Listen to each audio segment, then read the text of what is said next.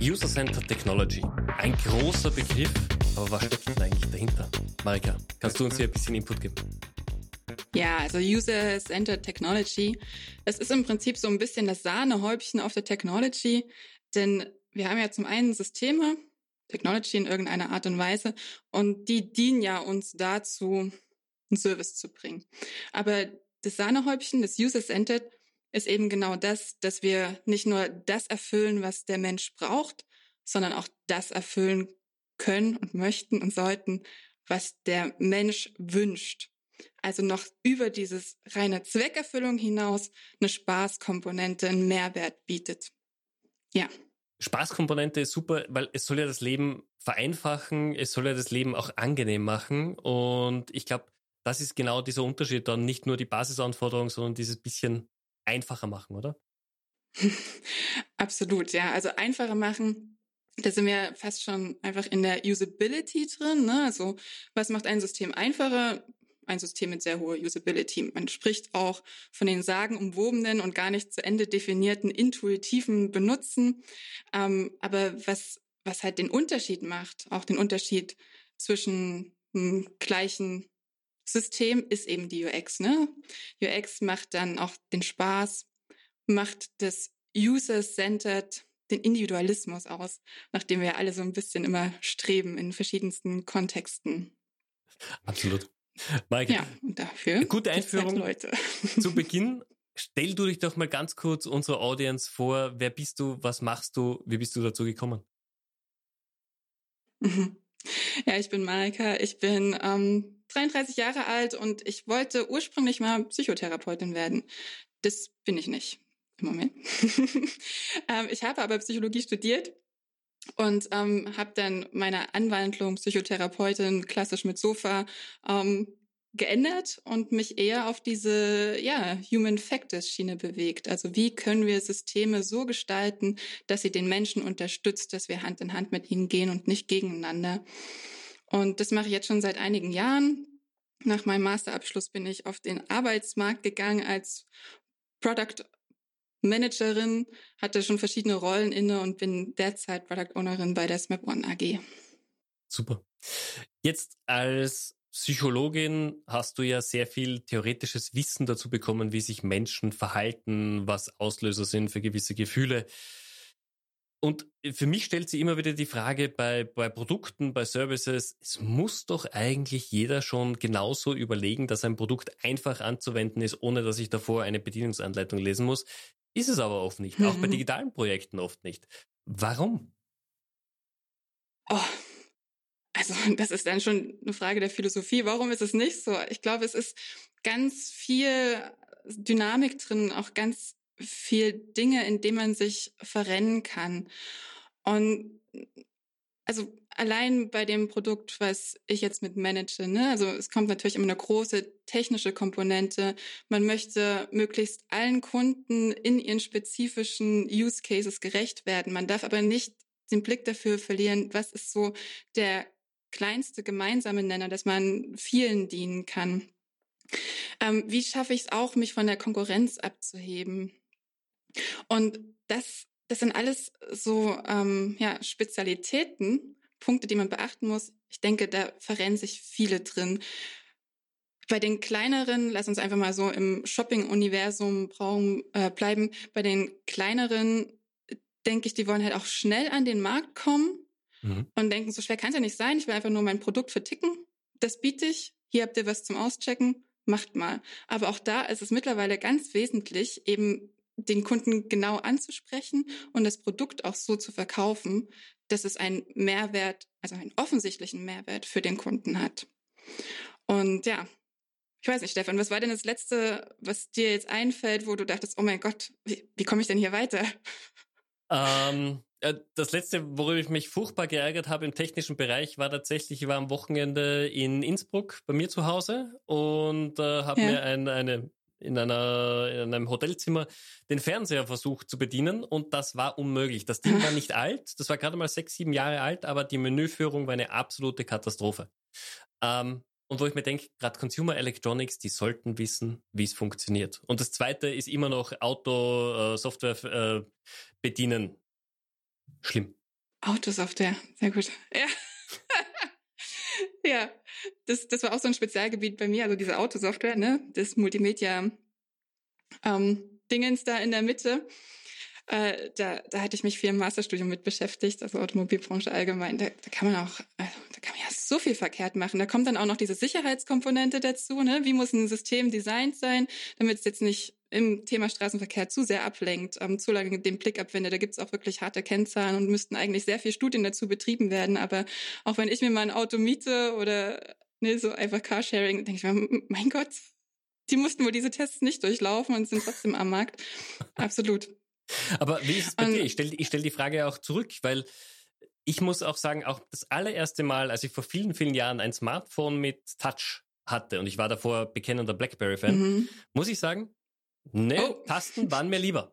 Ganz ehrlich. Und ich muss bis heute sagen, BlackBerry-Tastatur war für Hardcore-User immer noch angenehmer als die Swipe-Tastatur. Woran liegt das?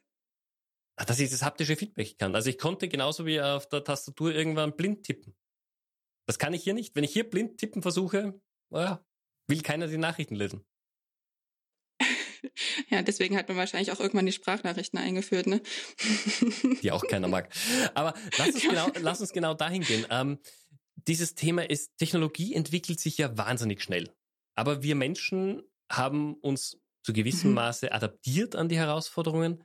Aber mhm. eigentlich soll es ja wirklich so sein, Plug and Play. Du nimmst das Ding in die Hand, du schaltest ein ja. und du verstehst, wie es funktioniert. Absolut. Und das ist so ein bisschen das Kernelement, auch was in Zukunft total zu berücksichtigen ist. Ne? Du hattest gerade gesagt, die Technologie entwickelt sich wahnsinnig schnell. Das empfinde ich auch so. Also ich meine, ich bin erst 33, aber ich kann mich trotzdem dran erinnern, dass meine Kindheit nicht von Technologie ähm, geprägt war und das dann rein katapultiert wurde. Das wird auch nicht mehr weggehen. Und so schnell, wie es sich entwickelt, kommen unsere menschlichen Hirne, auch wenn wir uns manchmal selbst als die fortgeschrittenste Spezies betrachten, unsere Hirne kommen so schnell nicht hinterher. Und deswegen ist es ganz wesentlich, ähm, dass eben Technologie, in welchem Sinn auch immer, Entertainment, ähm, Technologie zum Steuern von Geräten oder gar Fahrzeugen, was auch immer, dass die sich dem Menschen anpassen. Ähm, das also das bedarf natürlich auch so ein bisschen dem Verständnis von menschlicher Kognition. Wie schnell können Reize geleitet werden? Was, was zieht Aufmerksamkeit auf sich und ähm, was nicht? Und wie viel Platz habe ich eigentlich auch noch für diese Spaßkomponente? Da muss man sehr unterscheiden. Ne? Also dein Beispiel mit dem Fernseher, absolut. Du hattest auch gesagt, ähm, die sollten es doch begriffen haben, wie es funktioniert. Ist jetzt nicht der O-Ton, aber ich probiere es mal inhaltlich wiederzugeben. Und auch da ähm, bin zumindest ich der Meinung, Natürlich, die müssen es begriffen haben, wie es funktioniert. Und es gibt super Beispiele, die begriffen haben, wie es funktioniert. Warum muss man das dann noch ändern? Ne? Also natürlich will man herausstechen, aber ist es dann an der Stelle erstens notwendig und zweitens hilfreich? Nicht mhm. immer. Denn das kann man einfach wissenschaftlich auch belegen. Ne? Also man kann wissenschaftlich herleiten, wie Systeme gut gebaut sind.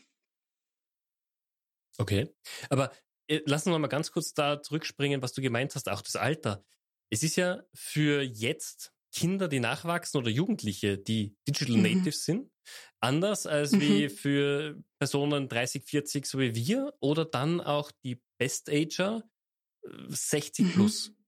Ich glaube, jede, jede Altersstufe hat ja auch wieder ihre anderen Triggerpunkte, ihre anderes Verständnis auch für diese Anforderungen. Wie, wie gehst du da von deinem Bereich damit um? Wie gehe ich damit um? Also erstmal ist es ja auch sehr wesentlich, seine Audienz zu kennen. Ne? Für wen gestalte ich Produkte? Es ist eine besondere Herausforderung, wenn ich ein so generelles Produkt auf den Markt bringen will, das eben von verschiedenen Generationen geleitet wird. Ich denke, dann ist auch zu empfehlen, ähm, meinetwegen verschiedene Versionen rauszugeben oder ähm, wieder bei dem kleinsten gemeinsamen Nenner eben bei der ältesten Audienz anzufangen. Es gibt ja auch so ich, ich hoffe, ich komme gleich wieder auf die Hauptstrecke meiner Fragenbeantwortung, aber dieses typische lustige Beispiel mit diesem Speichersymbol, ne? Mhm. Wir kennen noch die Diskette. Und meine Tochter zum Beispiel, die wird einfach lernen, dieses Zeichen äh, heißt speichern, aber keine Ahnung, warum das jetzt so ein komisches Viereck mit einer abgeschnittenen Ecke ist.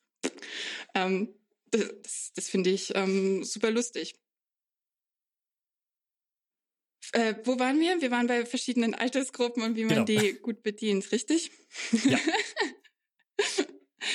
genau. Ähm, auf jeden Fall seine Kundschaft kennen und mit denen reden. Wie handle ich das? Ganz genauso. Ne? Also ich habe ganz viel Austausch und bemühe mich auch, das weiter auszubauen mit eben meinen Kollegen, die direkt zum Kunden sprechen. Ich probiere immer weiter auch ähm, mit den Kunden selbst zu sprechen, um zu verstehen, wo deren Needs sind. Mhm. Und wenn ich verstanden habe, was deren Needs sind, und ich mein, manchmal auch denke, äh, aber das haben wir doch, muss man dann auch verstehen, warum haben die es nicht begriffen.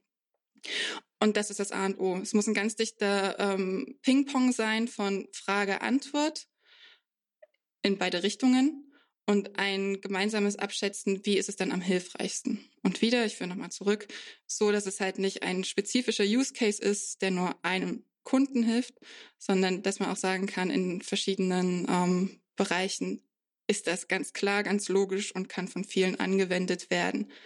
Und am besten noch dann so individualisiert werden vom Kunden selbst, dass es für seinen spezifischen Use Case wieder perfekt passt. Mhm. Ist ein bisschen komplex, würde ich sagen. Absolut. Jetzt, um dem Ganzen aber noch ein Element aufzusetzen, Technologie begleitet uns ja inzwischen im Alltag fast jede Stunde. Also ausgenommen, man schläft, aber dann haben die meisten auch irgendwelche Smart Tracker äh, auf der Hand ja. oder irgendwo. Das heißt, Technologie nimmt unser aller Leben ja immer mehr ein. Das heißt, es wird mhm. aber auch umso anspruchsvoller wir als Konsumenten, dass wir sagen, Technologie darf ja nicht stören im Alltag oder nicht unsere Gehirnzellen einnehmen. Wie wird denn das mhm. das Thema User-Centric Technology beeinflussen? Im Prinzip ist das User-Centered Technology, ne, könnte man meinen. Es gibt ja da immer so eine helle und dunkle Seite. Man ist an ein Produkt oder an eine Technologie gebunden, ganz ähnlich wie man an Menschen gebunden ist. Es geht alles über Emotionen. Man merkt sich nichts. Wenn es nicht emotional war, merkt man sich keine Information. Das muss Emotion sein. Und wenn es Stress ist, weil ich für eine Prüfung lerne oder so eine süße kleine Eigenschaft von einem Menschen, den wir gern haben, weil er das immer wieder macht, einfach weil wir den Menschen gern haben, wird man in einer anderen Situation ganz unabhängig von den Menschen wieder an denjenigen denken, weil es jemand anders ähnlich macht. So.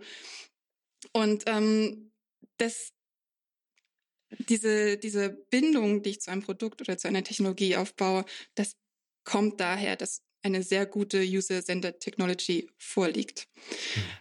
Ich, ja, wenn ich das, das gut nutze, dann ist es nicht so, dass ich mich gegen diese Technologie wehren muss, sehe ich so, sondern dass sie mich unterstützt. Ich denke, ähm, und da gebe ich dir recht, es ist ja so, dass wir tatsächlich eher 24-7 mit Technologie umgehen. Ne? Also Beispiel Smartphone. Das ist, das ist nicht mehr das Handy, das ist nicht mehr das Telefon, wie mein Vater es noch nennen würde. es ist einfach der Lebensinhalt. Ich bezahle damit, ich lasse mich davon wecken. Ich habe meine Kommunikation wahrscheinlich zu 80 Prozent mit anderen Menschen über mein Handy und nicht mehr face-to-face. -face. Ähm, ausgenommen, dass ich via Teams meine beruflichen Angelegenheiten kläre. Ähm, genau. Und ähm, da ist es wichtig, dass ich mir vielleicht auch ab und zu mal eine Pause gönne. Und ich glaube, das ist jetzt auch so ein Trend. Ne? Ich, ich weiß nicht, wie du das wahrnimmst, aber ich habe auch das Gefühl, dass ich über mein Handy bereits ausgespielt bekomme, dass ich doch ab und zu mal eine Pause machen soll über verschiedene Feeds und Social Media und sowas auch Social Media ist ein sehr guter Punkt, den wir jetzt noch breit austreten könnten auf User-Centered Technology. Also. Ich glaube, das wird uns auch gleich noch als Frage, als Frage blühen, aber die, dieses Digital Detox, das du gerade ansprichst, mhm. ähm, jetzt nochmal auf dich und deine Berufung äh, als Psychologin hier einzugehen. Ich glaube, das ist ja auch für viele Leute mal etwas, dass sie mal abschalten können und dass sie mal raus aus diesem permanenten getriggert werden, durch irgendwelche Informationen rauskommen. Also ich, ich glaube, dieses Digital Detox ist etwas, was uns ja auch gut tut. Also ich, ich weiß, wenn ich mal am Wochenende kein, kein Smartphone in der Hand habe, das ist A selten, aber es tut nicht schlecht. Es ist, es ist okay. es ist erstaunlich, ne? Aber auch wie man die Welt wieder wahrnimmt. Gelingt dir das? Hast du das Gefühl, dass ich könnte jetzt einfach sagen, ja, kriegst? problemlos. Mhm. Also natürlich. Äh, nein, also es ist schwierig und ich ertappe mich auch immer wieder, vor allem wenn eine Woche beruflich stressig ist, dass ich viel zu viel mhm. das Smartphone in der Hand habe. Ich, ich auch eigentlich weiß, ich kann es aus der Hand legen. Es, es ist völlig schwachsinnig, was da passiert auf Instagram oder sonst wo, aber du hast trotzdem in der Hand. Mhm. Ja, total. Und das ist auch ein, ein sehr bemerkenswerter Effekt, den die ähm, Gesellschaft bereits verfolgt, ne? Äh, auch zum Abspann brauche ich mittlerweile mein Handy. Und ich nehme dir jetzt mal die Frage vorweg. Ich bin jetzt schon wieder bei Social Media, ne?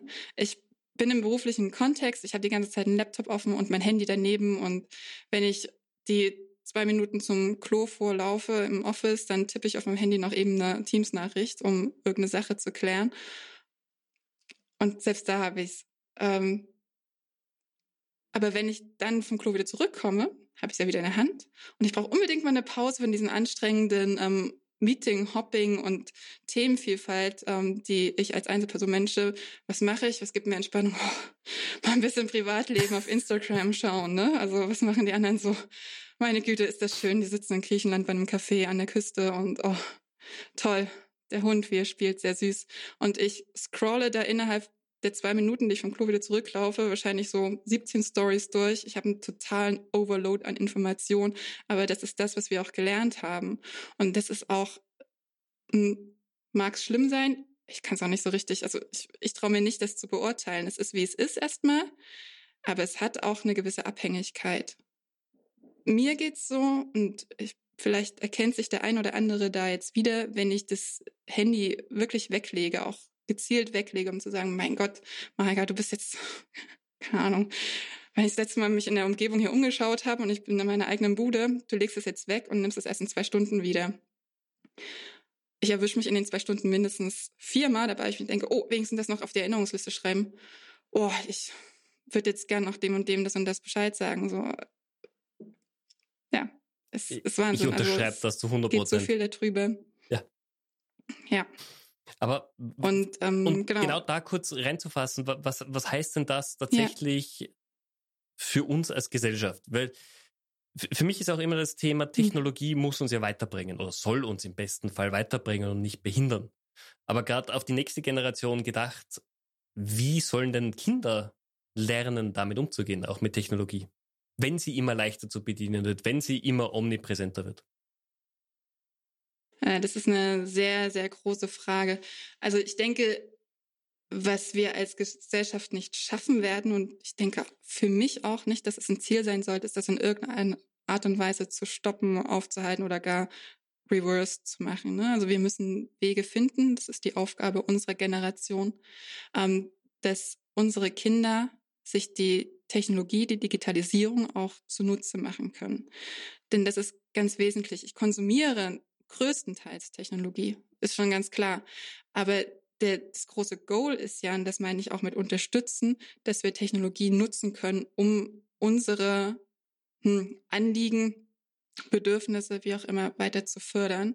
Das kann auch ganz banal sein, wie jetzt im beruflichen Kontext. Ne? Also Smapone stellt eine Technologie bereit, mit der wir Papierprozesse digitalisieren. Also nicht wir als Map One, sondern wirklich jeder Einzelne. Und das ist ja auch schon mal so ein, so ein kleiner Anfasspunkt, wenn jeder mitwirken kann, jeder gestalten kann, die IT nicht mehr den Experten ähm, nur zugestanden wird, sondern jeden Einzelnen, ohne dass sie eine krasse Ausbildung brauchen, sondern dass es so intuitiv ist, dass sie es nutzen können.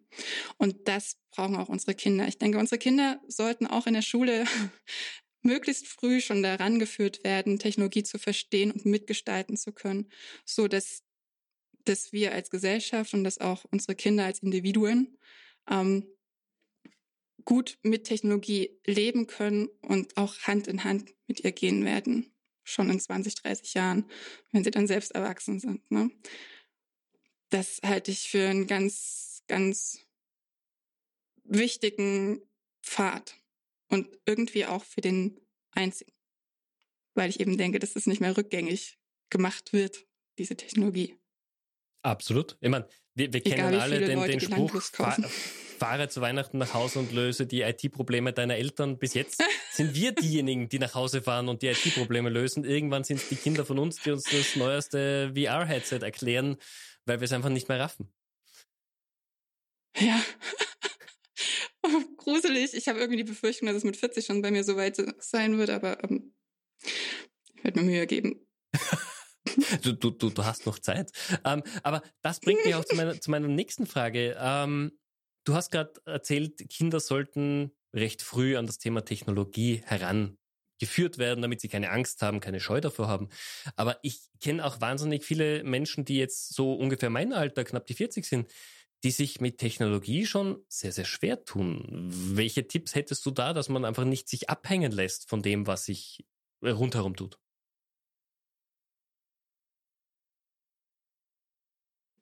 Ran an den Speck, ne? Also, man, ja, die tun sich schwer. Woher kommt es, dass sie sich schwer tun? Sie haben höchstwahrscheinlich Angst.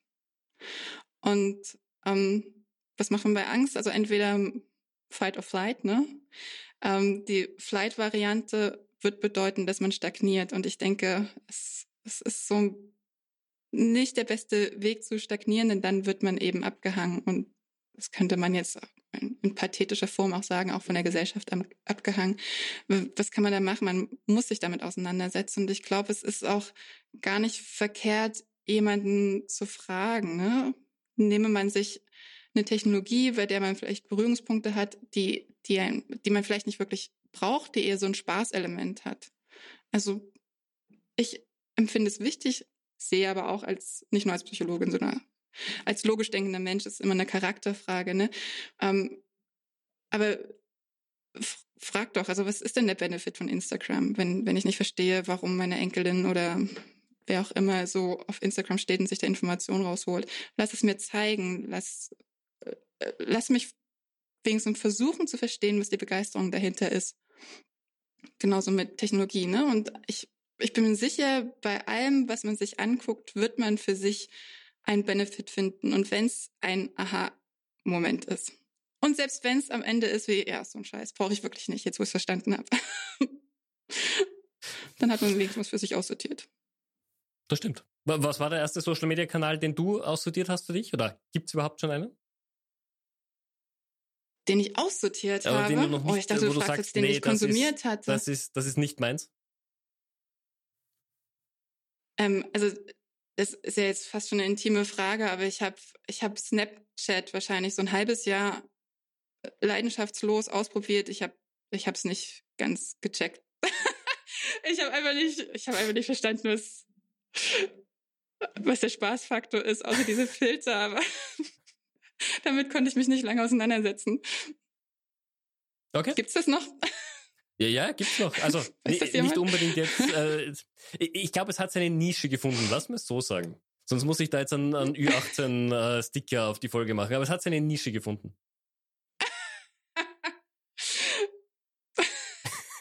okay, da kennst du dich anscheinend besser aus als ich. Habe ich gehört.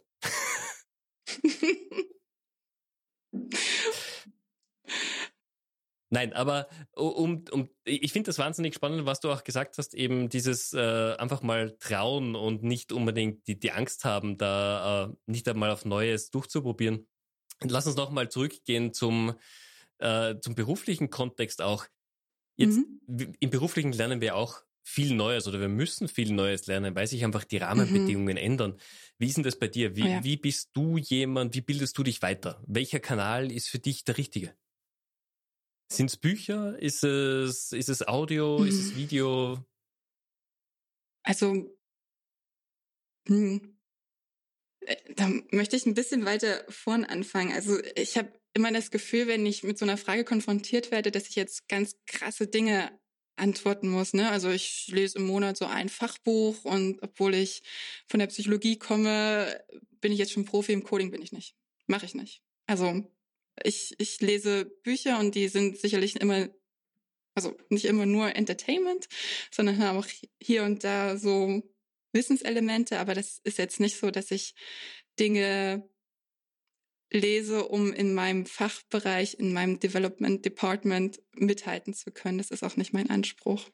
Für mich ist es viel Video und Audio und ich glaube so die Hauptkomponente der Austausch mit meinen Kollegen. Ne? Also wir arbeiten ja immer gemeinsam, interdisziplinär und agil an einer Fragestellung.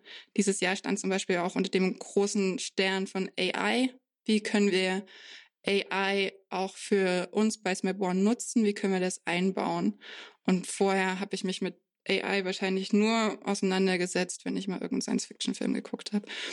Und dieses Jahr habe ich einfach so viel dazugelernt, indem ich mir habe erklären lassen, da sind wir auch wieder bei dem Punkt ähm, ran an den Speck, auch wenn ich Angst vor einem Thema habe und das noch nicht verstehe. Ich habe mir viel erklären lassen, wie AI in Grundzügen funktioniert. Ähm, wir haben brillante Kollegen bei uns, die das so bauen konnten, dass es mit unserem Produkt interagiert und für unsere Kunden Mehrwert schafft. Das, das war Wahnsinn. Ähm, und ich denke, für die Frage der Weiterbildung selbst, es handelt sich halt heutzutage und auch in Zukunft nicht mehr nur um diese rein fachlichen Expertenthemen.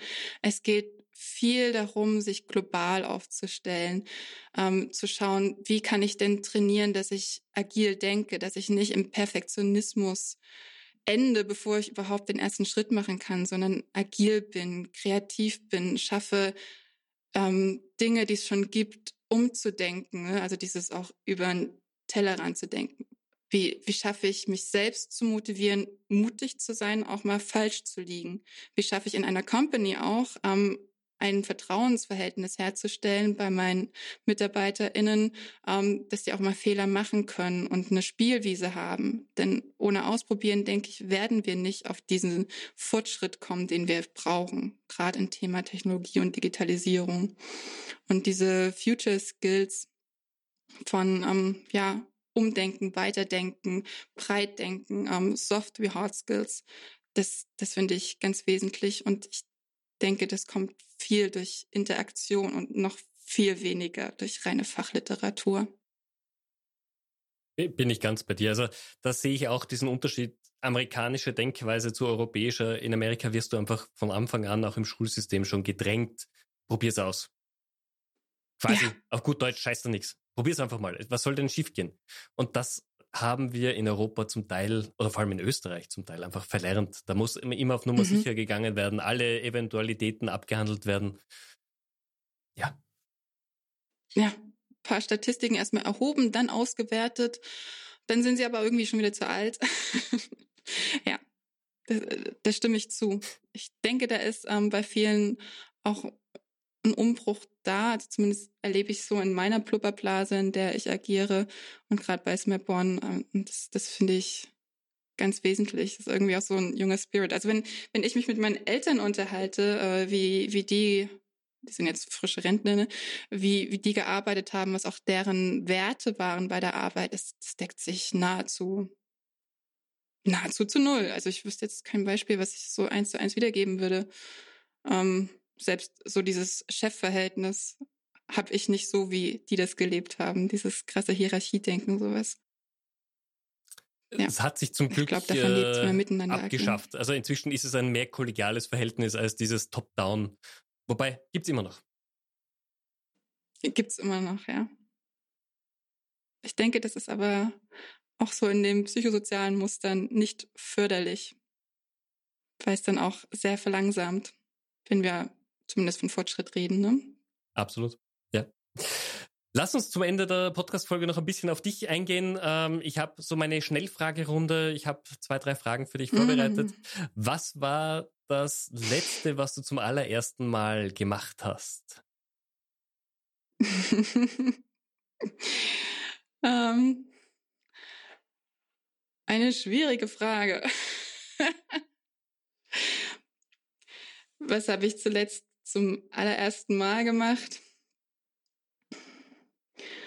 Ähm, ich war vor anderthalb Monaten Go-Kart fahren. Draußen auf einer richtigen Rennstrecke. Und das war am Anfang beängstigend und am Ende ziemlich gut. das heißt, jetzt jedes Wochenende auf der Go-Kart-Strecke zu finden? Ähm, nee. Absolut nicht.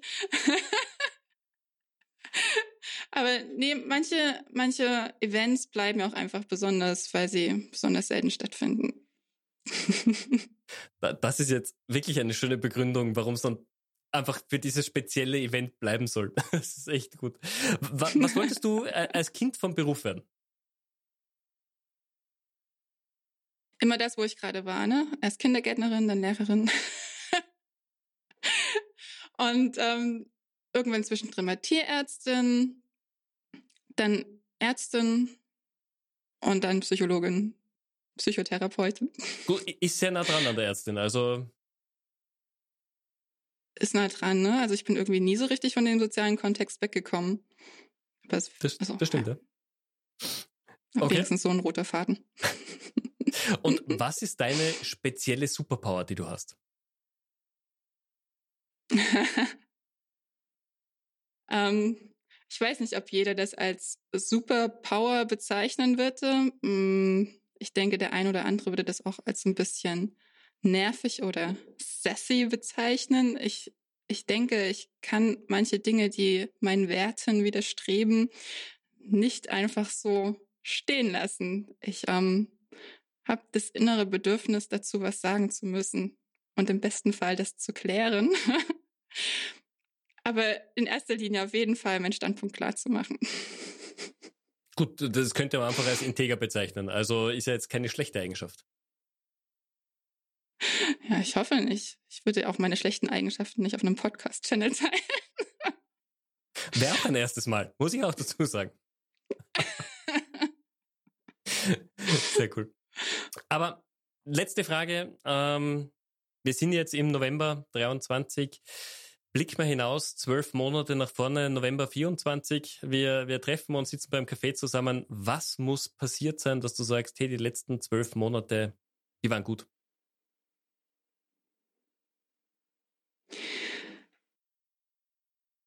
Oh, also ich hoffe, die Antwort ist nicht zu seicht. Ne? Es, die Frage impliziert ja so ein bisschen, dass, dass ich jetzt was steigern müsste, was ich jetzt nicht gut finde. Aber ich denke, ich, ich lebe ähm, in, in meinem Rahmen so, dass ich jetzt auch schon sagen würde, die letzten zwölf Monate waren gut. Es ist ja immer so eine große Dynamik, was im Leben passiert, ne? Und natürlich gibt's da krasse und auch weniger krasse Einschläge. Es gibt Highlights und Lowlights. Und ich versuche es so zu nehmen, dass ich ähm, mich dem zwar gewissermaßen auch hingebe, aber irgendwie auch was draus ziehe, egal was mich konfrontiert. Und daran messe ich eigentlich, ob eine Zeit gut war oder nicht oder weiß, dass die Zeit auch wieder gut werden kann, wenn ich gerade in so einem Low hänge. Und das ist jetzt so meine, also die ganz private Bubble. Und wenn wir uns im November 24 dann treffen, also ich habe das jetzt als Einladung verstanden, ich würde einen Cappuccino nehmen mit Hafermilch, ähm, dann würde ich, ähm, würde ich mir wünschen, dass ich sagen kann, Mensch, im Vergleich zu November 23, schau mal, Stefan, in den letzten zwölf Monaten haben sich wenigstens zwei der ganzen Kriege auf der Welt geklärt zumindest wieder im Waffenstillstand, sowas. Ich, ich lebe da gerade gedanklich in größeren Mustern. Ich finde gerade, es ist sehr, sehr aufgewühlt, die Welt. Und ich würde mir wünschen, mit einer gewissen Leichtigkeit im November 24 in irgendeinem Café zu sitzen und mich mit dir zu unterhalten und sagen zu können, es ist wieder ein bisschen ruhiger geworden im globalen Kontext. Das sind wunderschöne Abschlussworte. Maika, vielen, vielen herzlichen Dank für deine Zeit und den Input. Vielen, vielen Dank für die Einladung und dieses tolle Gespräch.